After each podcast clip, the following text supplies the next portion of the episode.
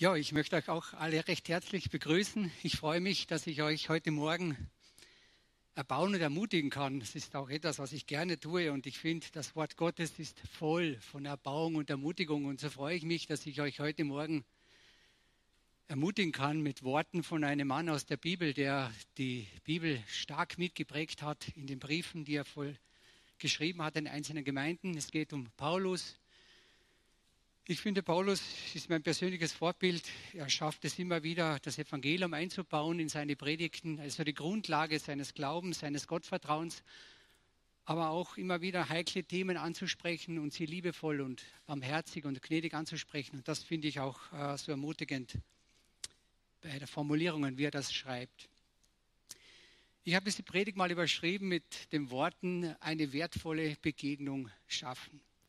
Ich glaube, dass Begegnungen nicht einfach nur so stattfinden, sondern dass es Voraussetzungen braucht, dass es gewisse Achtsamkeit braucht, dass man überhaupt von einer Begegnung sprechen kann.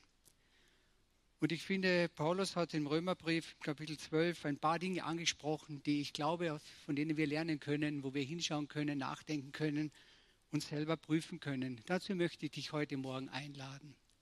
Ich möchte dich einladen, dass du diese Verse für dich einmal prüfst, für dich persönlich, dass du hineinschaust, deine Gottesbeziehung, dein Gottesvertrauen ganz neu beleuchtest und mit den ein oder anderen Vers dich auseinandersetzt. Ich ermutige dich sowieso immer wieder, das Wort zu lesen. Es ist das weltweit, äh, die Bibel ist das Buch, was, was weltweit am meisten gedruckt und gelesen wird. Ich gebe euch heute Worte weiter von einem Buch, das am meisten übersetzt ist auf der ganzen Welt in verschiedenen Sprachen. Ein Buch, das so viele Menschen verändert, geprägt, erneuert, revolutioniert hat. Und so freue ich mich, dass ich euch aus dem Wort Gottes heute was weitergeben kann. Ich lese den Text mal vor und wir werden dann auf die einzelnen Verse eingehen.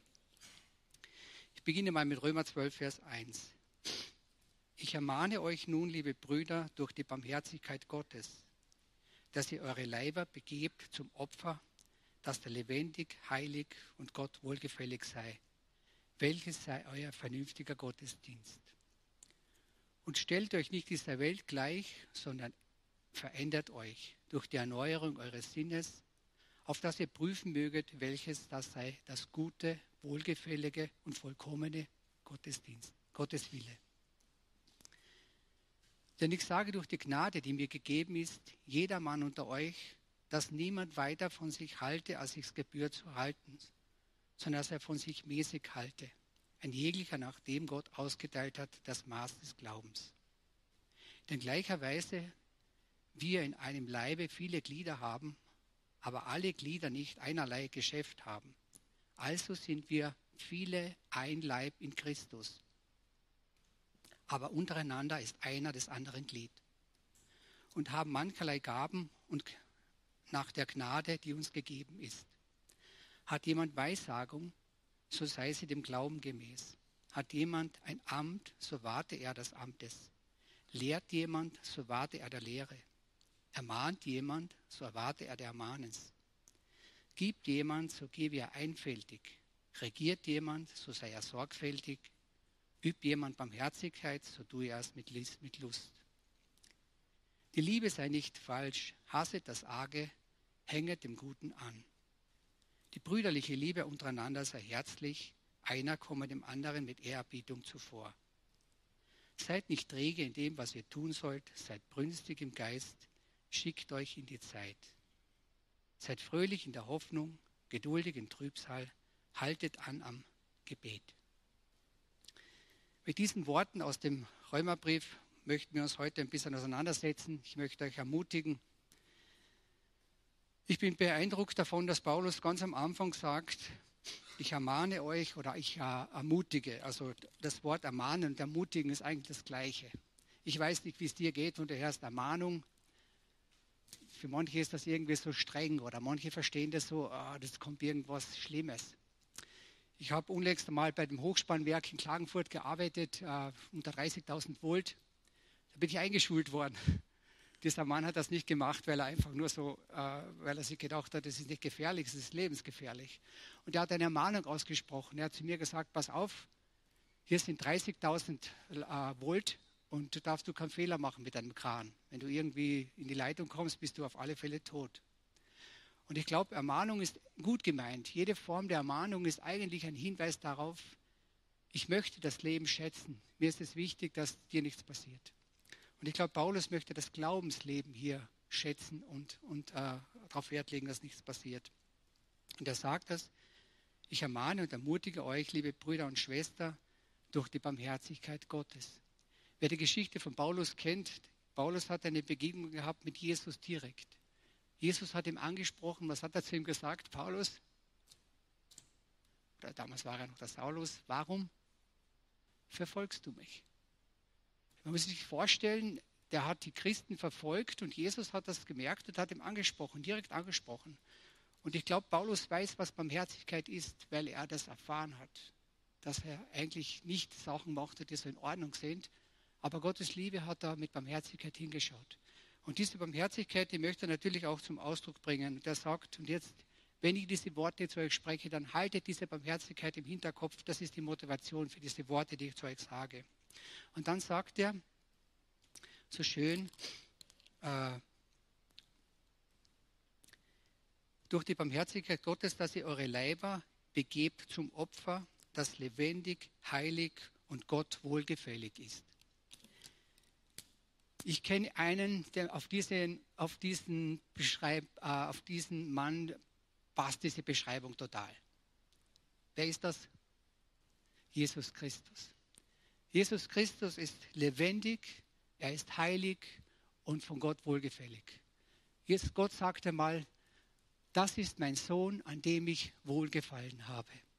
Und da meint Paulus, das ist, dies, das ist das Entscheidende. Wenn wir über Verhaltenskodexe sprechen wollen, müssen wir zuerst hinschauen auf den, der bei Gott wohlgefällig ist, und das ist Jesus Christus selbst. Er ist lebendig, er ist heilig und Gott wohlgefällig. Und er sagt, wenn uns das gelingt, wenn wir im Leben auf diesen Christus hinschauen können, dann schauen wir auf den Wohlgefallen Gottes hin. Denn er sagt, an ihm habe ich Wohlgefallen. Und darum sagt er, das ist auch der richtige Gottesdienst. Das ist genau das, wo wir von Gottesdienst sprechen können, wenn wir unser Leben, unser Dasein, das, was wir sind, wenn wir das unter dem Christus stellen und sagen, Jesus, hier bin ich. Du hast bei Gott wohlgefallen, ich möchte mich mit meinem Leben dir zur Verfügung stellen. Und wenn wir das tun, dann schauen wir auf das Lebendige, auf das Heilige, auf das Gott Wohlgefällige. Dann sagt er in einem Nebensatz, stellt euch nicht dieser Welt gleich. Als Christen haben wir eine neue Software. Die Hardware ist die gleiche, aber wir haben eine neue Software. Wir sind mit einer neuen Software bespielt. Und er sagt in einem Nebensatz, stimmt, wir sind noch im Leib, das stimmt. Aber wir haben eine neue Software bekommen. Und das beschreibt er in dem nächsten Satz. Stellt euch nicht dieser Welt gleich, sondern verändert euch durch Erneuerung eures Sinnes. Nachsinnen, hinschauen, sich auseinandersetzen mit Christus ist hier gemeint. Paulus ermutigt die Christen in Rom, wenn es irgendwelche Herausforderungen im Leben gibt, dann richte deinen Blick, sinne nach, wie würde Jesus tun? Was würde Jesus tun? Was wäre Jesus jetzt? Wie würde er reagieren? Dass wir uns besinnen auf das dieses Christusbewusstsein in uns, dass wir das hervorkehren, dass wir nachsinnen. Was ist, was, was heißt das? Auf das ihr prüfen möget, welches sei das Gute und der gute und der wohlgefällige, vollkommene Gotteswille. Ich glaube, dass das für uns Christen das Schwierigste ist, den Willen Gottes ganz klar zu erkennen. Ich weiß nicht, wie oft du das betest, Gott, lass mich deinen Willen erkennen. Gebetet ist es leicht, sind wir ehrlich, oder? Gesprochen ist es leicht. Aber erkennst du dann auch diesen Willen Gottes? Kannst du das dann sagen? Ich habe den Willen Gottes erkannt. Und das sagt, das sagt Jesus, äh, das sagt Paulus hier, wenn du Christus, wenn du über Christus nachsinnst, dann näherst du dich diesem Willen Gottes. Deswegen ist diese Herausforderung von uns Christen, auf Christus zu schauen. Wir sind ja Christen, da sagt er das Wort. Christen sind Menschen, die auf Christus schauen die die, die die christliche Botschaft, das Maßstab ihres Lebens nehmen und leben wollen. Und wenn wir Gottes Willen erkennen wollen, dann müssen wir, wie gesagt, uns diesen Jesus Christus annähern. Und dann geht er von der Barmherzigkeit zur Gnade. Das gefällt mir auch so gut. Denn ich sage durch die Gnade Gottes, die mir gegeben ist, jeder Mann, jede Frau, dass niemand weiter, vor, weiter von sich halte, als sich's gebührt zu halten. Wie realistisch ist Paulus, dass Paulus das weiß, dass wir zur Übertreibung neigen, dass wir zur Überheblichkeit neigen. Und dann fordert er uns auf, sagt, passt auf, bleibt bei dir. Und geh auch mit dir so um, dass du auch nicht mit dir übertreibst, sondern dass du deinen Glauben konkurrent, authentisch und echt lebst. Da, wo du stehst, wo du bist, das lebe ganz konkurrent, authentisch und echt. Du musst nicht im Glauben weiter sein, wie du gerade bist. Du musst aber auch nicht, wenn du weiter bist, das zurückhalten. Er fordert hier auf, prüf das. Prüf das, wo du stehst in deinem persönlichen Glauben und leb das. Leb das konkurrent und echt und aufrichtig und so wie es du, wie dein Glauben bedeutet, Vertrauen. Ich habe das für mich fast so äh, immer wieder eingesetzt. Glauben heißt Gott vertrauen. Ich, es ist nichts anderes, wie, wie, wie weit ist mein Vertrauen in Gott. Und das prüft jeder für sich selber. Und er sagt, die Gefahr besteht, dass wir hier überheblich werden, dass wir zum Beispiel unser Vertrauen überschätzen in Gott. Dass wir glauben, wir sind im Glauben schon weiter und da kommt die Prüfung und dann scheitern wir. Warum scheitern wir? Weil wir nicht da sind, wo wir wirklich sind. Und ich finde das ermutigend von Paulus, dass er hier das sagt, achte darauf dass du mit deinem Glauben nicht überheblich umgehst, dass du das prüfst für dich selber.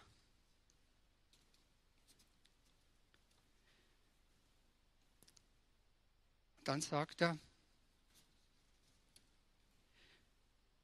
dass er mäßig von sich halte. Das ist das rechte Maß. Das bedeutet eigentlich sozusagen, ich bin im Glauben konkurrent, ich bin echt.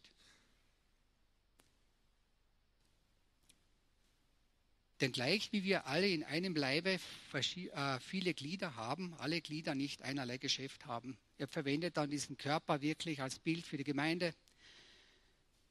Er sagt hier, unser Körper besteht aus ganz vielen verschiedenen Funktionen, aus Organen, aus Gliedern, aus verschiedenen, und die wirken alle zusammen. Die sind alle notwendig, damit der Organismus Mensch funktioniert.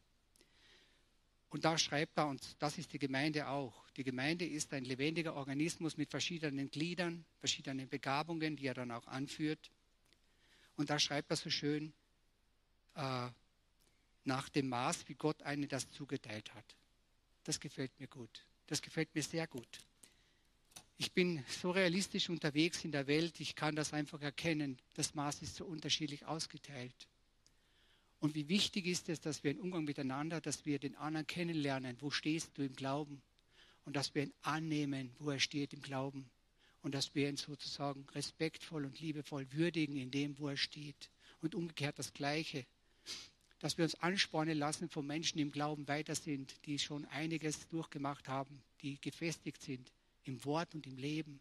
Dass wir uns anspornen lassen von diesen Menschen, dass wir sie beobachten, hingehen und sie als Vorbild nehmen.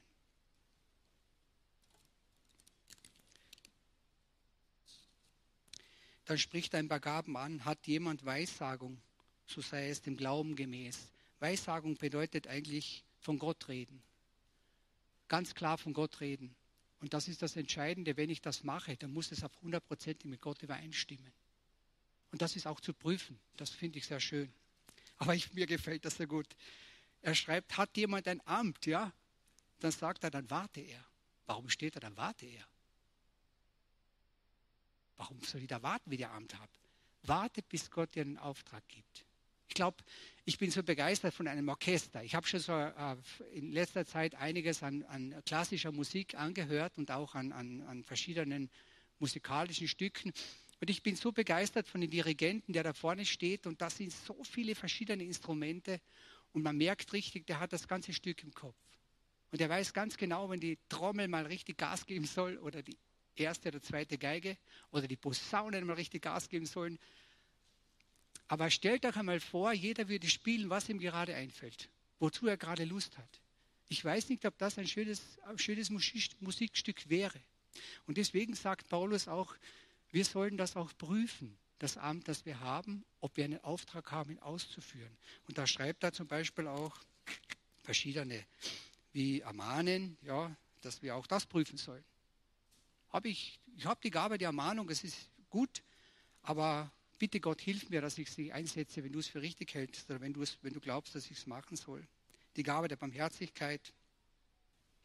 Jesus hat gesagt, ich habe Gefallen an Barmherzigkeit. Das gefällt mir auch gut.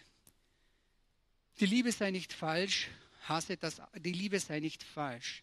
Warum schreibt Paulus sowas? Gibt es eine falsche Liebe? Gibt es das? Anscheinend gibt es das. Dass jemand etwas vorgibt, was nicht der Liebe entspricht. Und da sagt er, die Liebe soll echt sein. Die Liebe soll nicht äh, so sein, dass wir jemanden, naja, aufs Glatteis führen, sondern es soll wirklich die volle Verantwortung haben. Liebe bedeutet auch Verantwortung. Hast das Arge, das hast im Grunde genommen, ich soll mich damit gar nicht beschäftigen, ich soll dieses Feld gar nicht betreten, wo Dinge nicht so in Ordnung sind. Hänge dem Guten an, das ist gemeint. Beschäftige dich mit dem Gott Wohlgefälligen, schaue dorthin. Man kann nicht in zwei Richtungen gleichzeitig gehen, oder? Kann das jemand von euch? Habt ihr schon probiert? Geht schwer, ne? Kann ich da gehen und gleichzeitig da gehen, ne? Und ich werde merken, wenn ich im Glauben dorthin schaue, kann ich nicht gleichzeitig dahin schauen. Deswegen ist es wichtig, er sagt, hängt im Glauben an, dem Gottesvertrauen. Da, da, damit beschäftigt euch. Dann wird das andere euch gar nicht so gefangen nehmen können.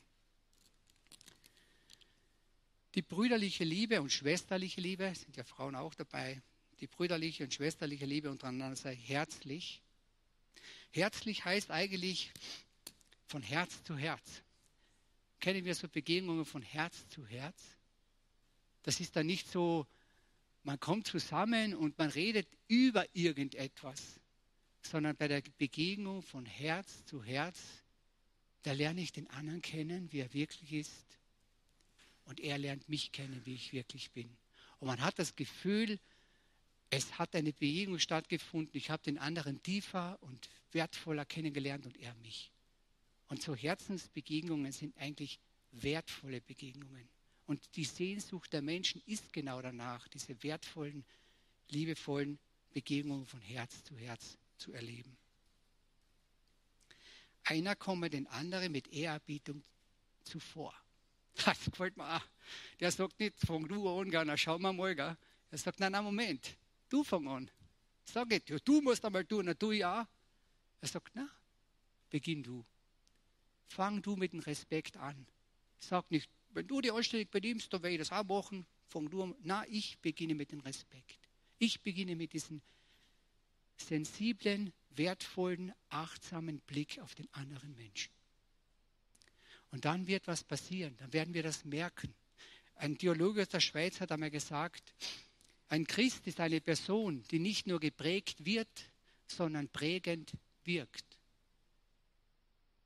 Ein Christ ist eine Person, die nicht nur geprägt wird, sondern prägend wirkt.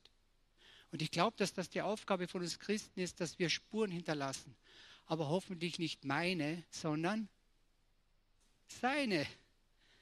Merken das Menschen, wenn sie mit dir in Berührung kommen, das ist eine Christusbegegnung. Und darüber müssen wir, das, das muss unser Thema werden. Wir müssen das tun. Und wenn das geschieht, ich habe so eine Begegnung gehabt in der Steiermark in Graz. Ich war von McDonalds, habe mir Pommes gegessen und habe zwei Frauen gesehen neben mir, traurig irgendwie so. Ich habe das Gefühl gehabt, die haben eine Not. Ich habe dann gebetet, habe gesagt, lieber Gott, ich sehe Not, aber habe ich einen Auftrag. Zwei Frauen, ihr Mann, schaut nicht gut aus. Habe ich einen Auftrag. Ich lege das in deine Hände zurück. Ich werde meine Pommes essen. Wenn du was tun willst, freue mich. Wenn nicht, ist auch okay. Habe meine Pommes gegessen, kommt der Vogel und setzt sich genau darauf auf die Hand. Bleibt da oben sitzen. Der gemacht ist nicht. Gell? Ein bisschen gegessen, der Vogel hat oben gegessen. Da. Und die zwei Frauen schauen so her und sagen, das ist aber auch voll cool, dass der Vogel da bei dir sitzen bleibt habe ich gesagt, ja, ich bin auch überrascht, wahrscheinlich mag er die Pommes so gern. So sind wir ins Gespräch gekommen. Und ich habe sie dann ermutigen können, aufrichten, habe keine einfache Lebenssituation gehabt. Ich habe sie dann ermutigen können, aufrichten können, mit Hoffnung stärken können. Und ich habe dann aber nicht gesagt, ja, ich bin so gut, es wächst auf meiner Schulter. Ich habe über das Gottvertrauen gesprochen. Ich habe ihnen dann ehrlich gesagt, meine Grundlage des Glaubens ist eben der Glaube und die Hoffnung und das, Gott, das Gottvertrauen. Und das haben sie gesagt, das spürt man auch. Und sie haben sich bedankt und, und wirklich herzlich bedankt für diese Begegnung. Ich habe gesagt, sie müssen ihm danken, nicht mir. Ich bin nur sozusagen das Werkzeug. Ja? Ich bin nur das Zwischendrinnen. Aber du kannst dem Herrgott danken und sagen, vielen Dank äh, für, die, für die Begegnung. Und, und das sind so Dinge, wo, wo, wo ich dann merke, es lohnt sich, den Löffel abzugeben. Es lohnt sich zu warten, zu fragen, nicht gleich loszustürmen, egal um was es geht. Sich zurückzunehmen, fragen Gott, ich sehe das, aber soll ich es auch tun? Betet dafür, jeder für sich selber. Äh, seid brünstig im Geist, schickt euch in die Zeit. Der Glaube ist für die Gegenwart gedacht. Der Glaube ist nicht gedacht für die Zukunft und nicht für die Vergangenheit. Der Glaube ist für die Gegenwart gedacht. Paulus ermutigt die Christen, wo sie sind, was sie tun, das Christliche herauszukehren. Und er, äh, er sagt auch, seid nicht träge. Ich bin Elektriker, es gibt die trägen Sicherungen und die flinken Sicherungen. Kennt ihr den Unterschied? Die flinke Sicherung ist dafür da, wenn ein ein gering, ganz, ganz wenig Strom mehr fließt, haut die Sicherung sofort raus. Und dann gibt es die trägen Sicherungen, die sind so für die, für die Stromschwankungen. Wenn einmal kurz mehr Strom ist, dann holt die das aus und dann geht sie nicht gleich kaputt. Aber dann, wenn es länger dauert, dann geht sie kaputt. Das heißt, die haben eine Verzögerung. Aber Paulus sagt hier, wir sollten als Christen keine Verzögerung haben. Wir sollten handeln, wenn Gott was von uns erwartet. Da sollte man zackig das tun. Und ich kann euch nur ermutigen, ich könnt, ihr könnt Geschichten erzählen, das würde den Rahmen sprengen. Ich habe das immer wieder ausprobiert. Ich habe immer wieder Mut gehabt, gesagt, Gott, ich bin, ich bin bereit, tu was. Und er tut dann wirklich was. Er schickt dich in, den, in die Situation hinein. So wie einer gesagt hat, wenn dir am Arbeitsplatz alles daneben geht, ist das die beste Gelegenheit, den Gottesdienst einzuleiten. Das ist der wahre Gottesdienst, wenn so richtig alles daneben geht. Solange alles glatt geht, was brauchen wir da einen Gottesdienst? Aber wenn alles fuchst, wenn nichts mehr klappt, dann ist Gottesdienst. Dann können wir richtig losstarten. Das ist das, was ich auch finde. Äh, wer lässt dich von Gott gebrauchen? Und dann diese Worte, seid fröhlich in Hoffnung, geduldig in Trübsal, haltet an am Gebet. Er verbindet die Hoffnung mit Fröhlichkeit. Wann ist ein Mensch fröhlich? Wenn er sich freut. Wenn er etwas in sich tragt, was ihn begeistert. Und er sagt, die Hoffnung soll uns begeistern. Die Hoffnung, aber nicht nur irgendeine Hoffnung, sondern die lebendige Hoffnung, Jesus Christus, Gott Vater, der Heilige Geist. Das ist eine Hoffnung, die hat eine Ewigkeitsperspektive. Das ist eine Hoffnung, geht über. Man sagt, die Hoffnung stirbt als letzter.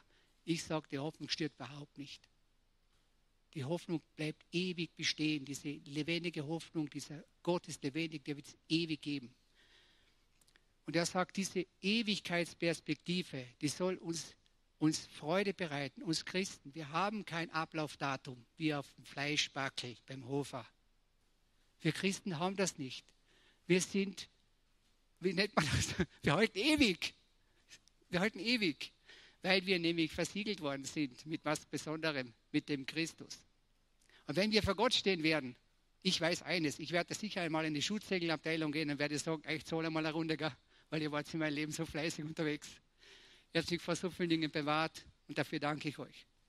Aber wenn wir einmal vor Gott stehen werden, dann wird Gott nicht mich in erster Linie sehen. Wenn wir das sehen? Seinen Sohn, er wird hinschauen und sieht den Jesus. Und freut er sich, wenn er den Jesus sieht? Natürlich freut er sich. Deswegen ist es entscheidend wichtig, dass der Jesus in dir wohnt. Dass du diesen Jesus in dir aufnimmst. Dann schaut Gott hin, der sieht seinen Sohn in dir. Und das ist hervorragend. Geduldig in Trübsal. Da ist Paulus realistisch. Das gefällt mir.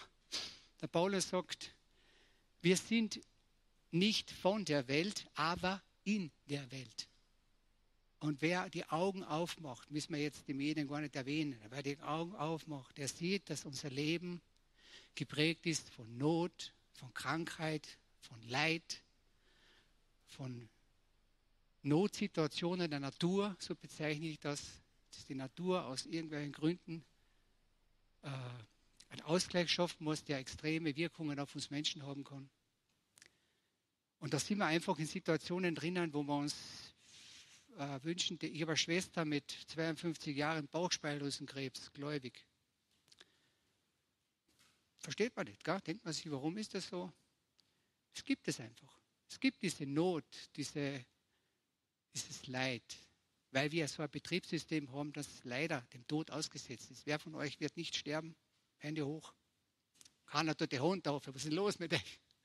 Genau, das ist das Betriebssystem. Wir sind zum, zum Tode geweiht, der Leib. Und äh, deswegen gibt es auch sehr vieles, was, was uns sehr viel Not und Schwierigkeiten bereitet. Und das sagt Paulus, in diesen Dingen seid geduldig. Geduldig heißt nichts anderes wie ausharren, einfach sozusagen es aushalten, nicht gleich die Flinte in das Korn werfen. Aber man kann auch diese Geduld nutzen für Anteilnahme.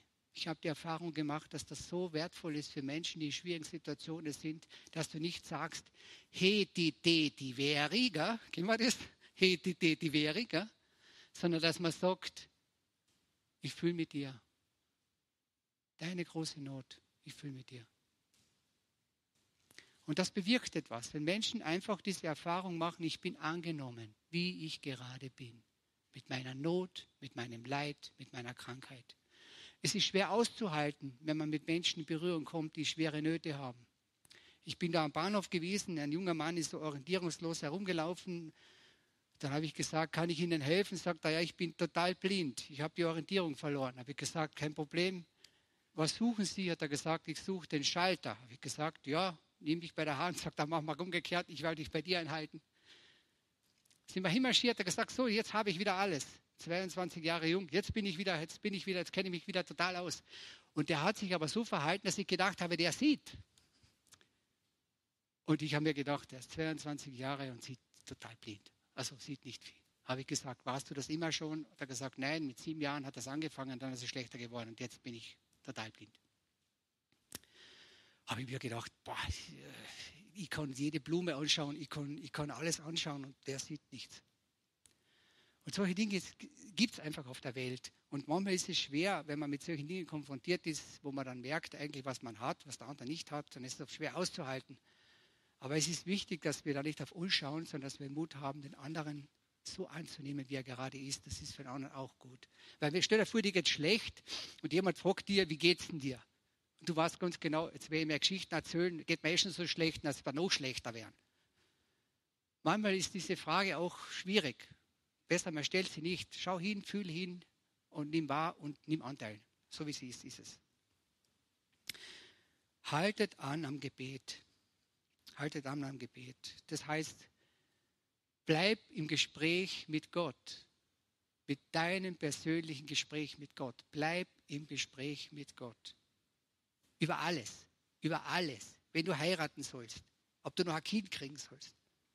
Ob, weiß ich nicht, mit der Krankheit, mit der Arbeit, mit egal was. Bleib im Gespräch mit Gott. Klär das mit ihm. Sag das. Gott, wie, wie, wie soll ich tun? Ja, ich möchte noch äh, beten. Himmlischer Vater, wir wollen dir danken für dein Wort, dass es uns wirklich so viele Dinge zeigt, wo wir gefordert sind. So möchte ich dich bitten, Vater im Himmel, hilf uns, dass wir das umsetzen können, dass wir mit unserem ganzen Sein auf deinen Sohn Jesus Christus schauen können, dass er durch uns wirken kann, dass dein Gottes Wille erkannt und gesehen werden kann in der Welt. Dazu brauchen wir die. Aber wir brauchen auch das, dass wir da hinschauen. Und da möchte ich besonders bitten, dass wir nicht nur sagen, komm du, zu uns, sondern lass mich da sein, wo du bist. Lass uns das wirklich immer wieder beten. Hilf mir da zu sein, wo du bist. Ich möchte das von ganzem Herzen. Amen.